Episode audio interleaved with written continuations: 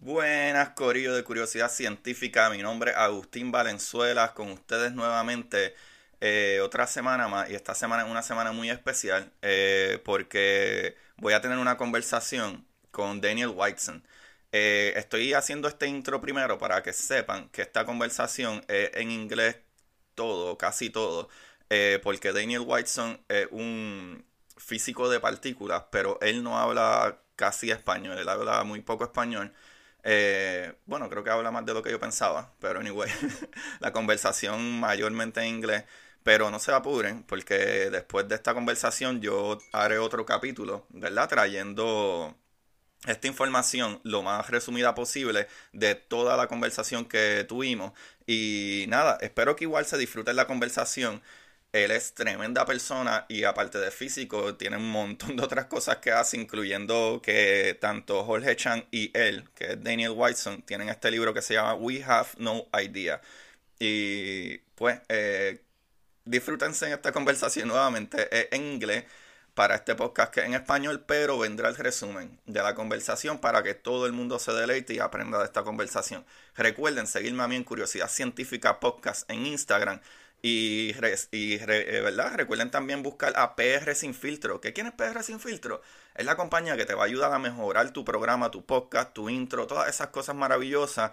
Y tiene esa gama de podcast que como café en mano, conversaciones brutales, eh, a veces muchas cosas, ¿verdad? De auto inspección y cosas que te ayudan como persona, individuo y conversaciones brutales, como ya dije, también busquen a el Pocket es un programa que te ayuda con tus finanzas. Y pues, este que está aquí, con curiosidad científica, su host Agustín Valenzuela. Ahora, sin más preámbulo, vamos a la conversación con Daniel Whiteson. Espero que se la disfruten. Como dice Marie Curie, en la vida no existe nada que temer, solo cosas que comprender.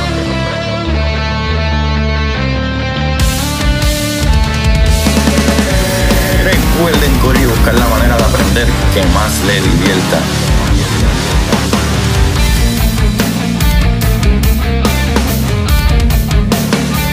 Neil Tyson dice, nadie que es curioso es tonto. Las personas que no hacen preguntas permanecen ignorantes del resto de su vida.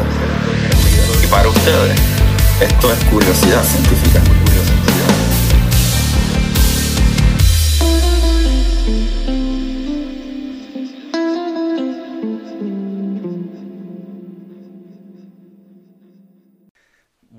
Corillo de Curiosidad Científica con ustedes. El día de hoy tengo de invitado a Daniel Whiteson. Eh, vamos a hablar con él sobre muchita, muchas cosas, pero sobre todo sobre lo que más quiero saber es sobre las partículas. So, Daniel Whiteson con nosotros, with us. Uh, Daniel, how are you doing today? I am good. I am good. I hope all of your listeners out there are safe and healthy. Yes, yes, for sure. Um, that's that's one crazy thing. Like uh, I believe like in these situations, like people should, you know, it, it's kind of hard, but at the same time, sometimes you don't really have time to read something or to explore another things, and sometimes this is not really uh, as bad as you know could be. You know, sometimes it can give you a little bit more to your imagination or your things that you you know left behind at some time ago. But anyway, Daniel, what's going on with you? Tell us a little bit about you. Um, well, I'm a particle physicist at UC Irvine, and I smash particles together to try to figure out what is the universe made out of, and what is dark matter, and how does everything work. Um, I see the universe as a crazy sort of bonkers puzzle that we need to solve, and we're trying to figure it out one piece at a time. And uh, we're here during lockdown. Everybody's working from home. But as you say, it's a good time to be thinking about things deeply. And so I think we can both sort of turn in and think about what's in our minds, the questions we have, and also turn out and think about what's out there in the universe. Okay, that's great. Uh, let's start with that. Let's start with smashing stuff together, because uh, in your book, especially, uh, you you you start your book talking about the building blocks, and can you explain a little bit? Because before we used to think like it was fire, water, uh, uh, uh, dirt, uh, and whatever air, and then after that things move a little forward, and then it's like okay, we have a periodic table. what is going on after that periodic table? Yeah, thank you very much. Um, I had a lot of fun. I wrote this book with my friend Jorge Cham, and the book is called We Have No Idea. And the main message of the book is that science doesn't have everything figured out. I think because we have made a lot of progress in understanding the universe, people might think, oh, science has most everything understood, and there are just a few details left to figure out. And the point of the book is that the exact opposite is true, that we're just beginning to understand what things are made out of. And so, as you said, we started thousands of years ago, people trying to figure out, like, what is the stuff around me made out of? These rocks and these bushes and these people and this sky. And, like, is there a way to sort of unify it, to understand all of it in terms of something simpler?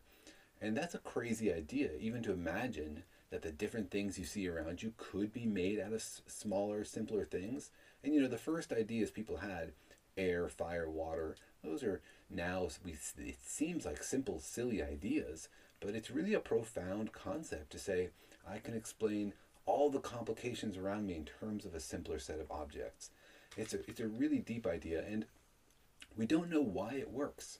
You know, fast forward a few hundred years or a few thousand years, and we have like the periodic table, as you said, which from which we can explain anything right? And this is scientific. It's not just like speculation like the Greeks. This is real science, right? You can make anything you've ever eaten can be made out of a hundred basic building blocks. Anything I've ever eaten, anything any human has ever touched or seen or thrown at each other, made out of the same hundred building blocks. And it's sort of crazy to imagine that that's that's the case that the universe sort of works that way.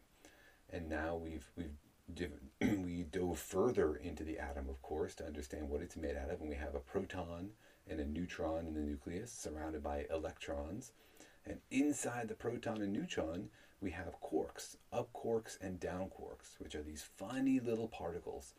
But the, the end of the story right now is that we have up quarks and down quarks to make protons and neutrons, and then around them electrons. And that means that you just need three particles up quarks, down quarks, and electrons to make any atom, to make anything, which means anything is made out of the same particles, right? Me and you and hamsters and lava and stars and chocolate, right? They all have the same recipe up quarks, down quarks, electrons, and in the same number, right? Like I'm made of yeah. the same number of uh, up quarks, down quarks, and electrons as you are. The only thing that is different from me and you is how those little pieces are put together. It's like Legos, right? A Lego dinosaur is the same as a Lego spaceship. It's the same pieces, just arranged differently. It's incredible what we've learned about our universe just from trying to take it apart. Wow, man, that's that's what blows my mind too. Like pretty much everything is made out of three stuff and there is a bunch of particles like uh, all the time we're talking about like the um, muon tau and whatever these other particles but in a sense, like like especially those ones. Like let's talk about muon and tau. They're pretty much an electron, but they are heavier. Why why is that? What's the difference? Yeah, great question. I wish I knew the answer to that question.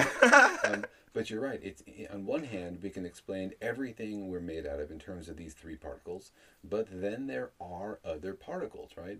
I mean, me and you and chocolate cake, we're made out of these two quarks and electrons. But sometimes in special situations, you find these other weird particles that are not made of up quarks, down quarks, and electrons. They are their own weird fundamental particles. And about 70 years ago, people thought, oh, we're mostly understanding things. We got the proton, the neutron, the electron. We got to figure it out. And then somebody found the muon, and we were like, what? Who ordered the muon? We don't need that craziness. So we mostly were figuring things out. Don't confuse us and it doesn't make any sense. Like, why is the muon? Like, that's a basic question nobody knows the answer to. Like, the electron and the muon are identical. They have the same spin, the same charge, they interact almost the same way. The only difference is the muon is heavier by a lot. So, why does the electron have this heavier version of itself? We have no understanding. And then there's this another one, the tau, is an even heavier version of the muon. Why does that exist? we don't know, but what we do know is that it's a clue, right? When you look at the periodic table, for example, you see patterns, and you know that those patterns tell you something. They're clues to how to get down to like a deeper layer of reality, how to like peel back the mystery and discover the truth. And now, of course, we know that all the structure of the periodic table is in fact telling us about how electrons fill their orbital shells, and that makes something metallic or not or whatever. In the same way, we look for patterns in our current particles, and we think that those are clues that tell us how things are organized underneath. For example, maybe electrons, muons, and taus are not tiny little point particles. Maybe they're actually made of even smaller particles, and you just arrange them in different ways to get electron, muon, and tau. And in a hundred years, people will look back and be like, "Man, that was so obvious. How Mhm, couldn't they couldn't see it, right?" And so I think that these are clues to basically future Nobel Prize winning discoveries we just haven't made yet. And these questions are tantalizing. And that's frankly why we wrote this book because there's so many of these really, really basic questions nobody knows the answer to Yeah. that I think are, you know, the like the, the hanging thread that's going to lead to an incredible discovery. Yeah, sometimes I try to like fantasize that I'm a physicist. and I think about that like maybe maybe you know like maybe the muon, muon is just like a this it just carry more energy but for some reason too I kind of know that big particles they're no kind of welcome in the universe. They decay really fast. And I don't know if it's like maybe you know out of a big explosion or let's say like, like solar wind and that gets into our atmosphere and just blow a lot of that energy and then suddenly we have muons but it's just like way too much energy together and then they disperse and create the actual particles is is it kind of like that actually like like have you guys think about that maybe it's like well yeah they're not just like a different thing it's just like like you know like a, a I don't know. Let's say like uh, photons, right? Like like you have a, a this beam of light, this particle, this photon, but it is a photon. It doesn't change. It's just like one of the uh, it's light. Mm-hmm. But then you have different ranges of those photons, mm-hmm. like like you know gamma ray, X ray, mm-hmm. whatever. You know that you have that that whole uh, thing. Could could that be it? Could that be like, well, we have just like an electron. The difference is that that one have way too much energy that the universe cannot handle, and then split it apart into an elec electron and, and couple neutrinos. Isn't it? Isn't it like that?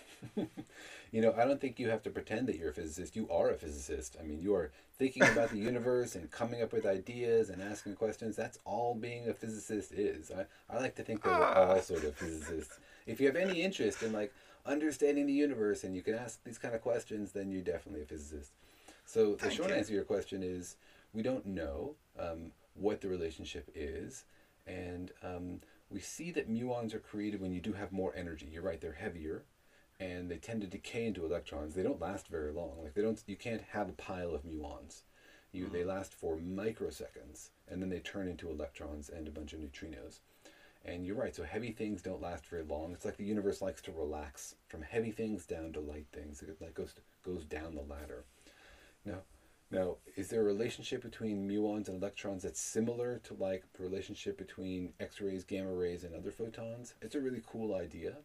Um, so far, we haven't seen a pattern, and we look at the masses like the electron mass, the muon mass, and the tau mass, and those are three numbers, but there's no not like there's an equal spacing. It's not like the pattern makes sense. And the other thing is we have more clues, like the other particles we talked about, the up quark and the down quark. Each of those also has two heavy cousins. So, like the electron has two heavy cousins, so does the up quark. They're called the charm and the top quarks. The down quark has two heavy cousins. So you might immediately think, oh, okay, let's look at the pattern of the masses and see if it's the same relationship, right, in the electrons as it is in the ups quarks and the down quarks. But it's not. It's like totally different. There's no pattern there that we can see. So it would be great if there was some structure, right? If there was like each one was twice the next one, which was then twice the next one, or a power of three or something. But there's no pattern there we can discern. And we think we know how these particles get mass, like maybe you've heard of the Higgs boson. We can talk about that a little bit. They get their mass from the Higgs boson, but we don't know why some of them get a lot and some of them get a little. So it's a huge unanswered question. Like we just look at this table of numbers and we have no clue why these numbers are what they are. We think there must be a reason, right? You don't Mhm. like to look at the universe and say, just random numbers. There's almost Yeah. always a reason, right? The physicist in you wants to know why. We just don't we just don't know. I don't know, you don't know, nobody knows. Yeah, yeah. Well, that's another part. Let's about let's talk about quarks, because to me those are like the craziest particles. Because uh, yeah, because we kind of we kind of you know understand how particles kind of get their energy, kind of. Uh, in some cases, or, or at least we have some theories about that. But what about quarks? Like um, these guys cannot be by themselves apparently and out of nowhere if you try to pull them apart as much as you can then suddenly out of nowhere like like a cell is multiplying or something they just create a, a partner how does that work It's insane. Yeah, quarks are really weird little particles. And um, quarks are different from electrons in that they feel another force. Like, of the forces in nature, there's gravity, and everything that has mass feels gravity. There's electromagnetism, and everything that has electric charge, positive or negative, will feel that force. Then there's the weak nuclear force, which we can talk about later. And then there's the strong nuclear force, and this is the one that, like, holds the nucleus together. It's the reason why protons don't push each other away, right? Why does the nucleus mm-hmm. not blow up? It's all positive charged protons and some neutrons. Why don't they push each other apart? The answer is the strong force. The strong force, mm-hmm. super duper strong, like really well named, much more powerful than electromagnetism. And it's also what's holding the proton together. Not only does it hold the protons, the different protons together into a nucleus, it makes one proton into a particle. And a proton is three quarks all tied together. And but the weirdest, the absolute weirdest thing about the strong force is that it's not like electromagnetism that has two charges, like a plus and a minus. It has three, right? And you might be like, uh, what plus, minus, and what else, right? what, what you else have to sort of bend your mind and have an axis with three directions on it. And so because that's like doesn't work very well mathematically, instead we think of it artistically. So we think of them as colors. So there's a red direction, a blue direction, and a green direction. And in order to get something to add up to have no force, like the equivalent of zero electric charge, you have to add up one red, one green, and one blue. That adds up to white, which is no effective charge. So you can get this triplet of quarks, like every proton in your body has three quarks in it. One is red, one is green, one is blue. And that's why they they're neutral. They don't have any uh, um, leftover strong force, but they're tied together really, really powerfully. Um, and the other strange thing about the strong force, other than having three charges instead of two, is just as you said, it doesn't let the quarks be by themselves. It's so powerful, um, but as you pull the quarks apart, it actually gets more powerful. Like electromagnetism, if you have two charges, as you pull them apart, it gets weaker, like gravity, right? Like you can feel the Earth's gravity pretty strongly, but you're not really feeling Jupiter's gravity or stars really far away really really powerfully. There is some gravity there, but you don't really feel it. A strong force is the opposite. As you get further away, gets more powerful, which means which is crazy, right? And it means that if you try to pull two quarks apart, you're creating a lot of energy in that bond. As they get further and further apart, there's an enormous amount of energy. And the universe doesn't like to have that much just like energy flowing in that system. And so it creates new quarks between them in or it turns that energy into matter and it creates new quarks to balance it out. It's like it's like tension in the universe and it wants to relax it by canceling out those charges.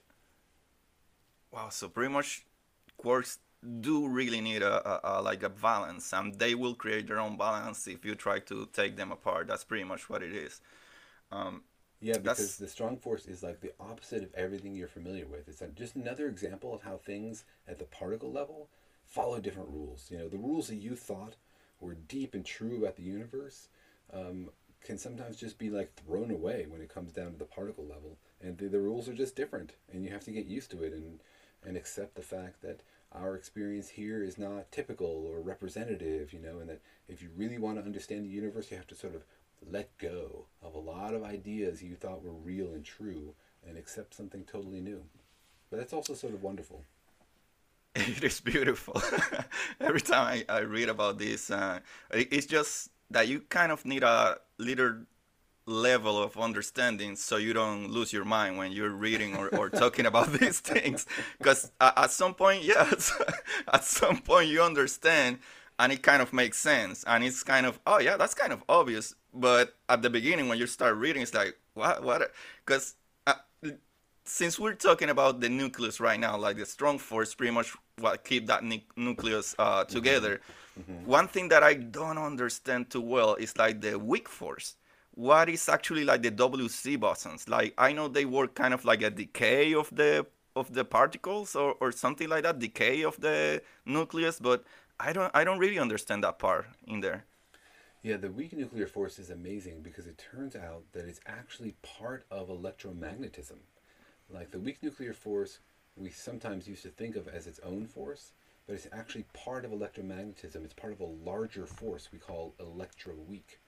And just the same mm. way we used to think that electricity and magnetism were totally separate, like 150 years ago, people saw sparks, like, oh, that's electricity. And then people saw magnets, so like that's magnetism. And then people figured out, oh, they're connected. Look, electricity can create magnetism. Magnetism can create electricity. These things we thought were separate are actually two sides of the same thing. It's like if you'd only seen the front of an elephant and somebody else had only seen the tail of an elephant, and you're talking to each other about it, and then you discover, oh, wait a second, these are connected, literally.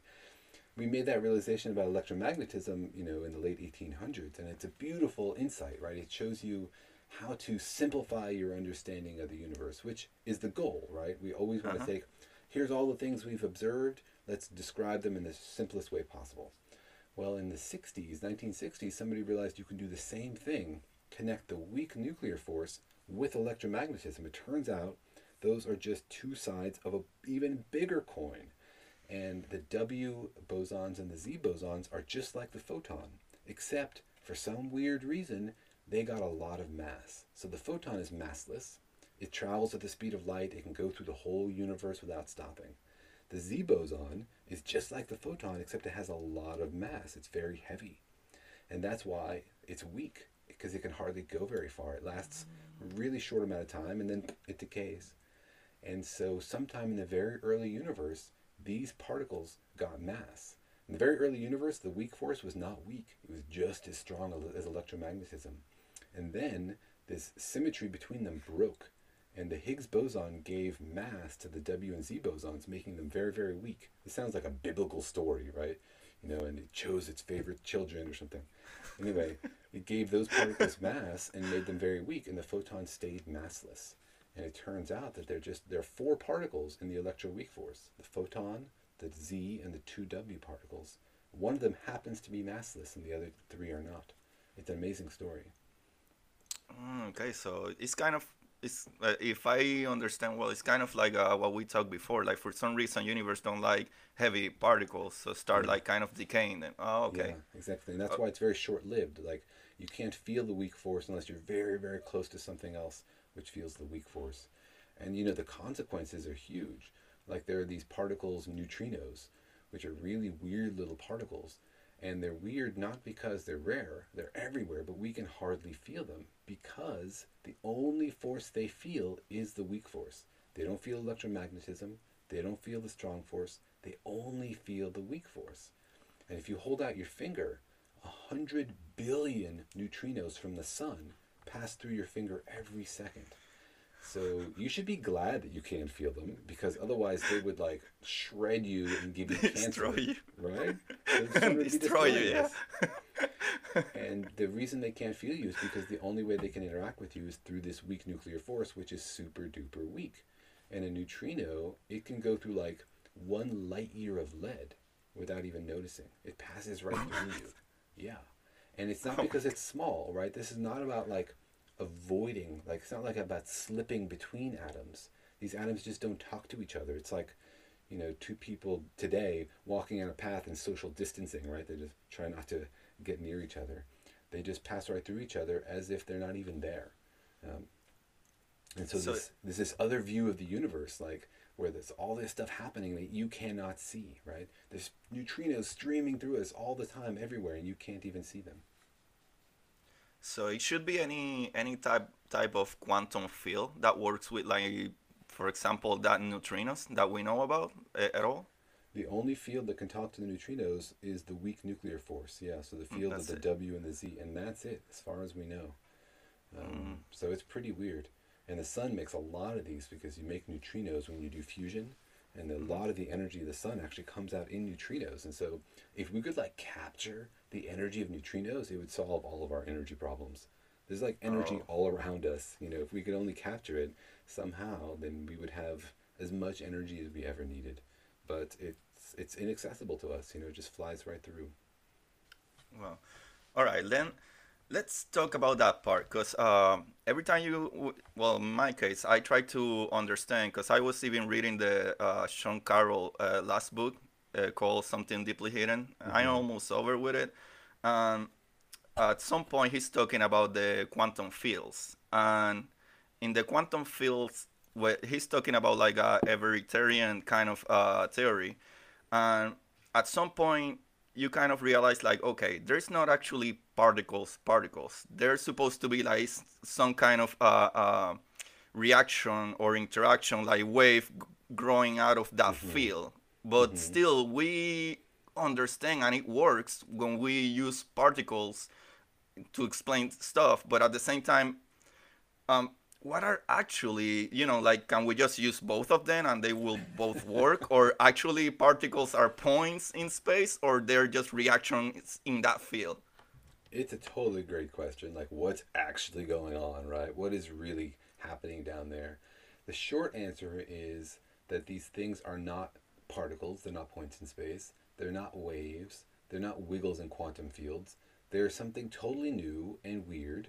And in some cases, some of these ideas work. They help us think about these things, they help us do calculations to predict what they will do, but none of them describe completely what's happening because what's happening is something that's totally alien to our experience. It's different from anything you've ever seen or experienced, right? Think about sort of philosophically what are we doing with physics? We're trying to Mhm. understand the unknown, but we can only understand it in terms of the known, right? It's like if I give you a new flavor of ice cream, you'd be like, hmm, it's kind of like chocolate, it's a little bit like coffee, maybe with a hint of, you know, whatever, cherry you're expressing in terms of the things you know, right? Which is all you can do. You Uh-huh. can't describe a new flavor in terms of like what, right? So we discover these new weird objects, photons and other little things. What are they? Well, sometimes talking about them like a particle makes sense. It's flying through empty space, like you would imagine a ball would if you threw it. Sometimes talking about them like waves uh, from quantum um, quantum wave functions makes sense. Like they interfere with each other, right? Uh, particles can't do that. Sometimes talking about them as wiggles in a quantum field makes sense because things get created and destroyed, and it makes more sense to talk about them as like, you know, energy oscillating in a field rather than a particle disappearing, which is sort of weird. So sometimes one picture makes sense, sometimes another picture makes sense. None of it is real, none of it is true. That's why I'm desperate to meet um, alien physicists because alien physicists will have other totally crazy ideas for what's going on down there. And when we first hear them we'll go like what? That makes no sense at all. And then eventually we'll be like oh i see. You're thinking about it this way. Hmm, i never thought about that. That's actually kind of a deep insight. And then maybe together somehow we'll sort of triangulate what's going on down there. But in the end i don't know if we ever can really know because the quantum realm is just different you know it's just different from anything we can understand so i'm not sure our brains are capable of really experiencing it in, in, a, in a way that, that you can experience your life and your and mm-hmm. love and the things that you grew up understanding Yeah, yeah. It's it's it's there's like a lot of theories, and most of them make a lot of sense. But we can keep going down and down and down all the way to like like you know like strings, and it's even deeper there. And we probably would would have so much more questions.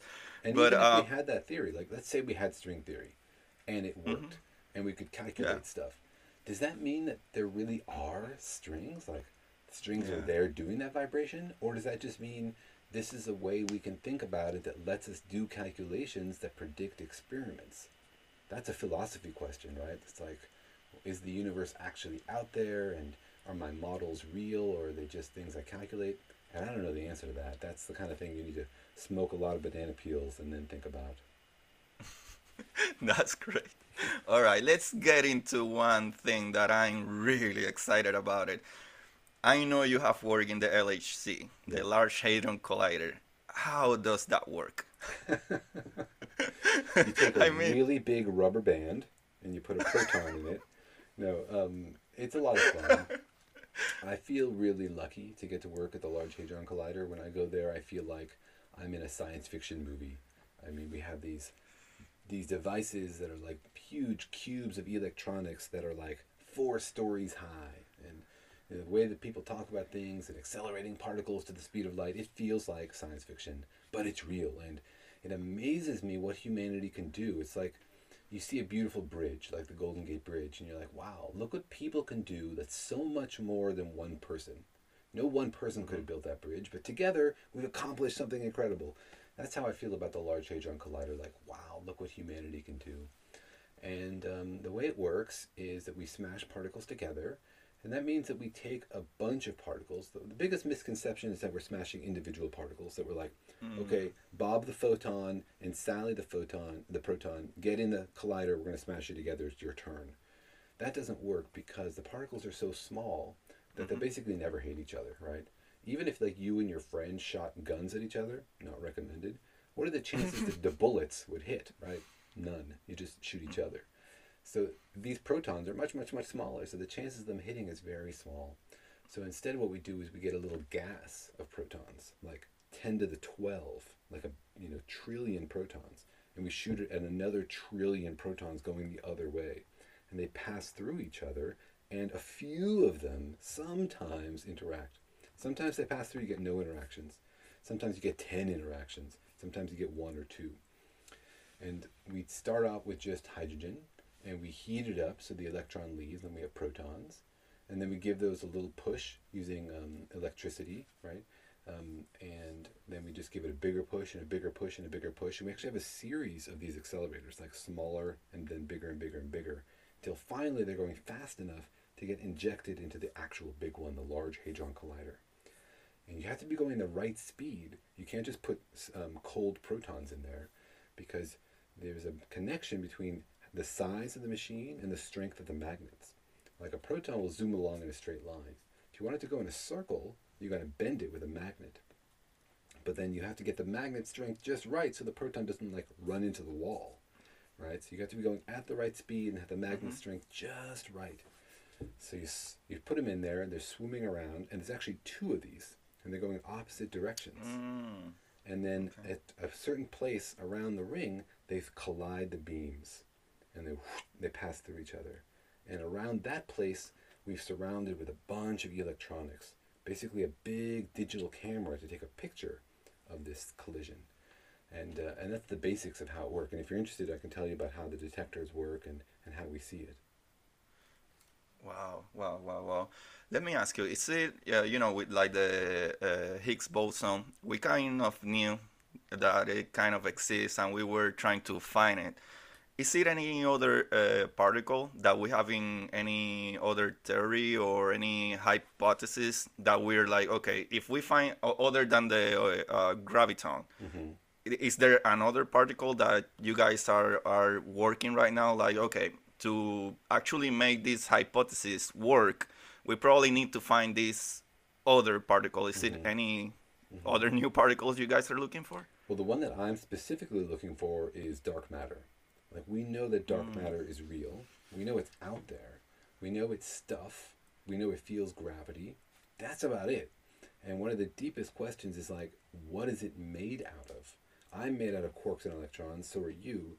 Is dark matter made out of another kind of particle? We know dark matter is not made out of quarks and electrons. Is it made out of some new particle we've never seen before? Is it made out of 10 different kinds of particles we've never seen before? So one way to try to study that is to make dark matter at the Large Hadron Collider.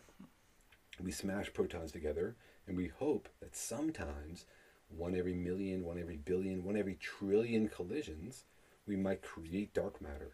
And then we'd actually have some in the lab and we could study it. So my, my research group is trying to create dark matter and figure out what it is. Like, is it a particle? Is it something else? We don't even know. But that's something interesting because uh, we know uh, dark matter doesn't interact, at least with the electric, uh, uh electromagnetic force and things like that. So uh, we know it feels gravity, or, or at least it kind of works with gravity because there is stuff, you mm-hmm. know, moving around that, and it helps in the in the corners of the galaxies that the stars and galaxies don't fly away. Mm-hmm. So we know it's a certain, you know, it, it does feel gravity. But how do we, how are we gonna know if you guys actually create dark matter because we, we cannot see it at all or it doesn't interact with electromagnetic force. How, how you're totally right. We could create dark matter in the lab and then how would we know if we have? You're right. We can't take a picture of it. We can't see it in the usual way. But we can tell sometimes when we've made something invisible. And here's how is that we smash particles together and they're sort of moving along a line. So there's like a line the beam follows. And stuff flies out sideways, right? And because of conservation of momentum, we know that the stuff that flies out to the left has to balance the stuff that flies out to the right. Because in, in the initial collision, there was no motion to the left or the right, it was just along this beam line.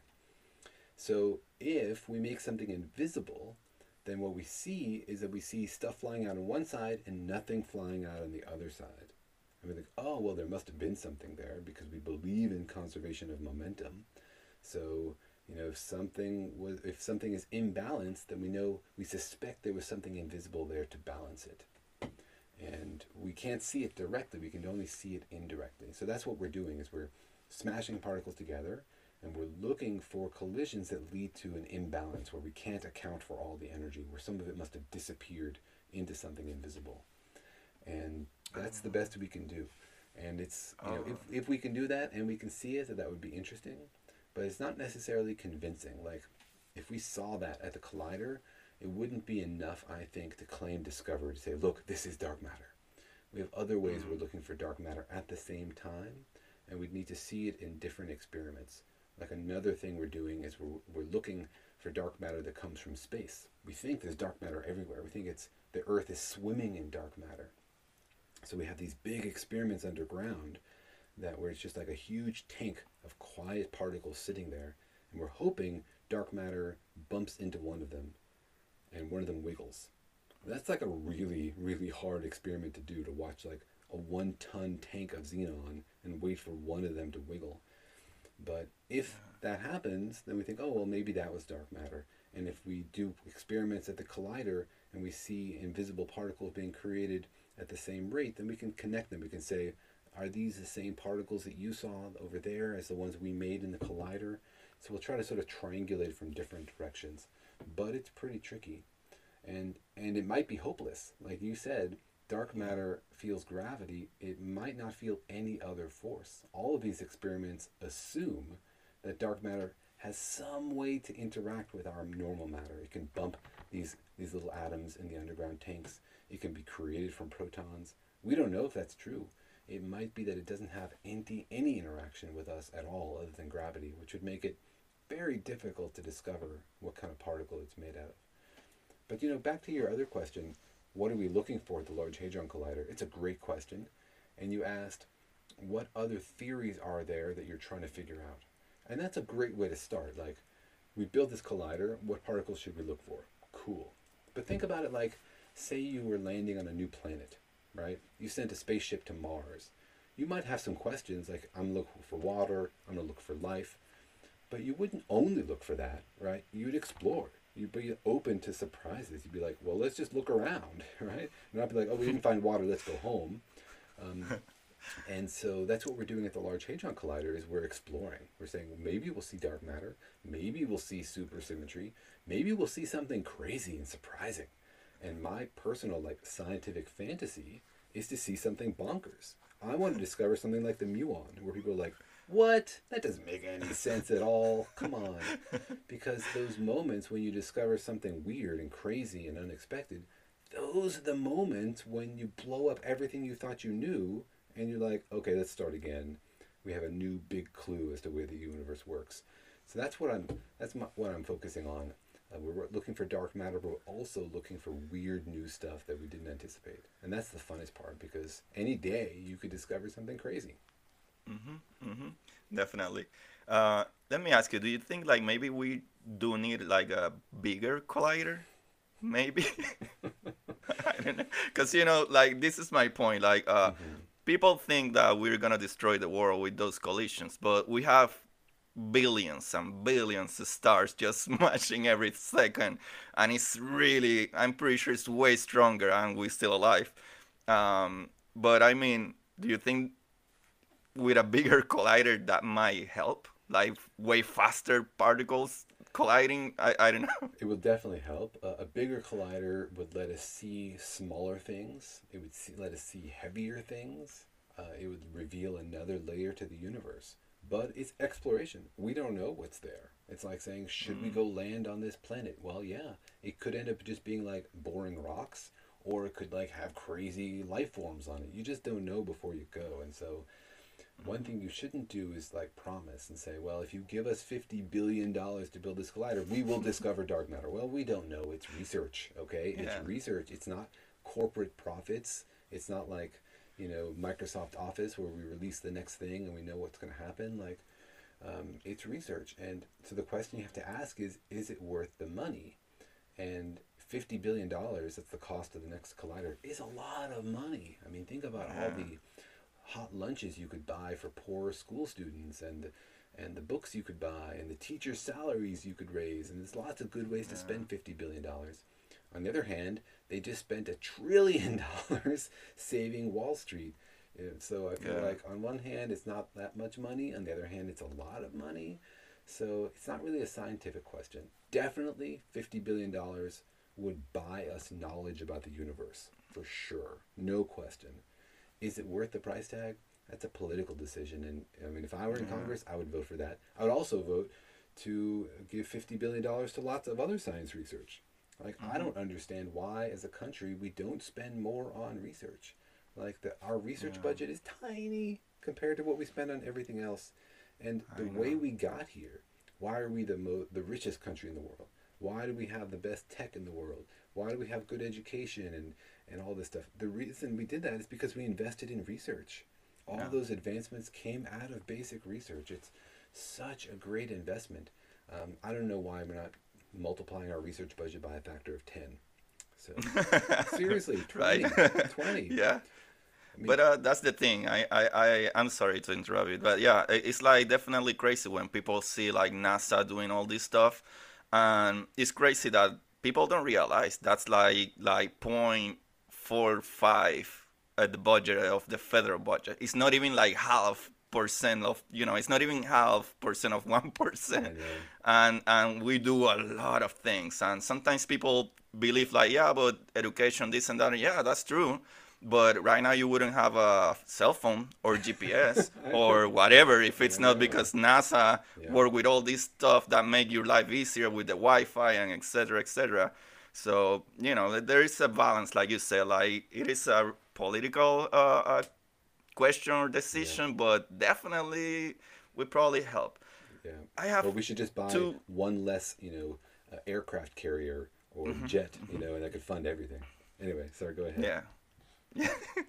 All right, I have a couple more questions. Since you talk about uh, dark matter, uh, what do you guys think or, or if, if it's any theory that i haven't read about it because pretty much everyone says like we don't have we don't know we don't have an idea. Is it any theory or any particles that maybe we be looking into? Like for example gravity. According to uh, uh, einstein right the relativity um, and, and special relativity uh, gravity is like a, a, a a, a silk, like a, something that is physical there and you can bend and whatever. And we thought like, well, it's gonna be impossible to see gravitational waves, and we have to. but then when you think about like the like the sheet of, of space, and then you think about okay, but this thing is expanding, so it's creating more space, and that's called dark energy. Mm-hmm. Uh, what are we doing about that? Do we think it's another kind of particle, or because it kind of come out of nowhere too. I don't know. It kind of came out of nowhere. It's one of my favorite scientific discoveries because they weren't even looking for it. You know, they were trying to figure out how quickly is the universe slowing down its expansion? And then they discovered, oh, it's not slowing down at all. It's expanding faster and faster. It's speeding up. And that blew everybody's minds. And, you know, it's only like 20 something years ago that we learned about this thing, which is the most powerful energy thing in the universe. It's like two thirds of all the energy in the universe. We just learned about 20 years ago. like, how could anybody believe that we understand anything, right? So, you know, how, what are we doing about that? We are scratching our heads and coming up with ideas, and we have no good ideas so far. Like, we have some ideas, but none of them work kind of like at all. And that's, you know, exciting because it means that the right idea is still out there. Somebody's going to think about the right idea to understand how the universe is expanding and why it's expanding. And we don't even know, like, is it expanding at the same rate as it was in the early universe? Um, we have all these measurements that don't actually even make sense with each other. So we're just getting started. We don't know is it a force? Is it a particle? Is it just a weird manifestation of gravity? Because gravity is something we don't understand, even though Einstein's theory is beautiful and works, and as you say, describes gravitational waves, it doesn't describe things quantum mechanically. And we think the universe is quantum mechanical. So this could be some weird manifestation of, of a new gravity that we haven't seen before, or it could be something totally different that we don't understand. Um, and I'm looking forward to being part of helping to figure that out, or even just reading about it and understanding the universe at a deeper level. It's wonderful to live in a time of mysteries, I think. Wow, that's great. That's a great answer, actually. So, the last question, because uh, I think out of all the forces, gravity is the one that I love the most. And we believe, yeah, because it's kind of a, uh, if you have like a, a book that you want to feel like, uh, uh, I mean, inspired or whatever, would be called gravity. Because, you know, it's like the weakest force, but it's so patient and yeah. create everything. Yeah. So it's like gravity is the best. I, I know people. Right, it wins yeah. Yeah. exactly. So, coming to the part like uh, around uh, uh, the expansion of the universe mm-hmm. and kind of like if it's a weird thing of gravity and we believe like the universe is uh, uh, uh, quantized what's going on in, if you know like if you can explain that because i know we don't have a, a good theory i know that but can you explain a little bit why we don't understand gravity inside a black hole yeah well that's a great question um, we don't understand gravity inside a black hole because we can't see inside a black hole, which we're desperate to do. And the reason it's interesting to see inside a black hole is because that's where we think our current theories of gravity fail. Like we have a theory of gravity, as you say, which describes gravity not as a force, but as like a curvature of space. Like things with mass bend space, and that changes what sort of the shortest path is, so that it's a curved path instead of a straight line. But we think of everything else in the universe as quantized. And so there's various different approaches to taking gravity and understanding it quantum mechanically. One is to say, well, maybe gravity is a force. And the way it works is by passing these gravitons back and forth. That's one idea. We've never seen gravitons. They might be very hard to spot. So um, it, it, that that's one idea. But the problem is when you put that idea together and you make a quantum theory of gravity, usually it doesn't work. Like it fails when gravity gets really, really strong. When I say it fails, I mean like you sit down and try to calculate what happens inside a black hole and it gives you nonsense. It gives you like infinite energy or infinite forces and that just can't happen. So what we'd like to do is see what's going on inside a black hole so we can say, okay, that's what we have to get our theory to predict. So we know sort of like what the target is, like what's going on. Because right now, um, our theory works perfectly. Like general relativity works perfectly everywhere in space, but we think it fails inside a black hole. Like inside a black hole, general relativity says that there's a point of infinite density, right? A singularity that creates a black hole. Quantum mechanics says that's impossible. You can't localize a point of space so well to know exactly where it is and how much energy it has. It's impossible. Mm. So these two theories disagree about what's happening inside a black hole, but the secret, the answer is held behind a curtain, right? We can't see it. Mm-hmm. So that's very frustrating. There's a whole other different approach that says don't try to turn gravity into a quantum theory. Instead, turn space into a quantum theory. Like not the not the forces moving through it, but the space itself. Think of space as made of pixels, right? Like space is not an infinitely smooth thing where you can be here or there and any place in between think of it like there's pixels on your screen. There's only a certain number of places you can be. And so instead of quantizing gravity as a force, we quantize space itself. And that's called loop quantum gravity. Crazy ideas. Also has some struggles. Not sure anybody's going to make it work. Um, but, you know, we're just at the beginning of understanding. And if aliens come and could show us how to look inside a black hole, then we could get into a glimpse of what's actually happening there. It might help us figure out what gravity is and why it's the best force in the universe. I totally agree with you. Hey, thank you. All right, Daniel. Uh, this has been a super pleasure. Thank you for your time, because uh, I I have talked with a, uh, another uh, astrophysicist, but uh, in this case, you know, I have never talked with a particle physicist, and one of the things that I love the most is especially like quantum physics awesome. and quantum mechanics, because uh, even though it's a little uh, crazy when we understand these things, it's like I, I even did a video uh, showing how to make a compass, you know, to point mm-hmm. to the North Pole, so we understand that it's something in there like electrons that you push to certain side uh, and it works.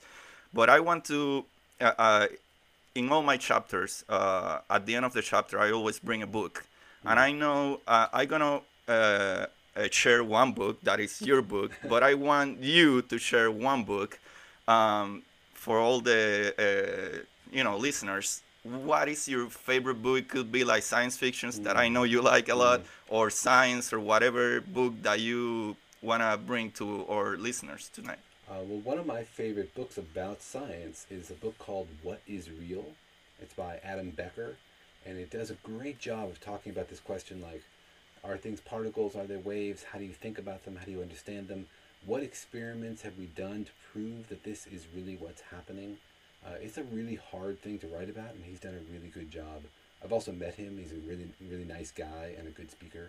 So I'm very happy to support his work. So it's called What is Real by Adam Becker, and I totally recommend it to you and to all of your listeners. Thank you. Thanks a lot. All right, guys. In my side, I have a book that is one of my favorite books. Uh, it's called We Have No Idea A Guide to the Unknown Universe. This book is from Jorge Cham and who? Daniel Whiteson, that is with us today. Uh, I love this book because uh, it explains uh, science in a way that is, at least like for me, that I just want to learn. It explains you what we know, and then why we know that bring us uh, to the questions that what we were missing to explain the rest of it. So look it up, and I believe it's in, a, in, in more than one language now, right? How many sí, languages? En español también. Uh, it's in 24 languages now. It just came out in Hebrew. Wow, man. I didn't know that. wow, that's great. That's great. Daniel, this has been a huge pleasure. Thank you. Thank you for giving me your time and, and everything that you help out with this recording. Uh, do you have any last words to say to well, thank you very much. I love your enthusiasm, and I think everybody, I think the questions of the universe belong to everybody. And that some people think only scientists can think about this stuff, but I feel like they belong to everybody, and everybody can and th- should think about the big questions of the universe. That's why we're here to love each other, to appreciate art, to have fun, and to ponder this crazy, bonkers, mystery, mysterious, beautiful universe that we live in. So thank you thank for you, encouraging thank you. everybody to use their brains and think about the universe. Yeah. Ah, thank you, thank you. Yeah, that's kind of uh, the point because I know there is a lot of uh, English uh, podcasts and there is a lot of uh, YouTube podcasts talking about science and there is not a lot of podcasts in Spanish. And I believe like education should be like the biggest part for humans, especially when you learn about these things. You learn like we're so small, so that kind of create a little bit of humbleness uh, on people. I, I believe that's really important. So that's all I try to do. Well, thank you very much, and thank you for having all me right. on. Thank you, Daniel. Bye bye. Bye bye. Y para ustedes, esto es curiosidad científica. Thank you.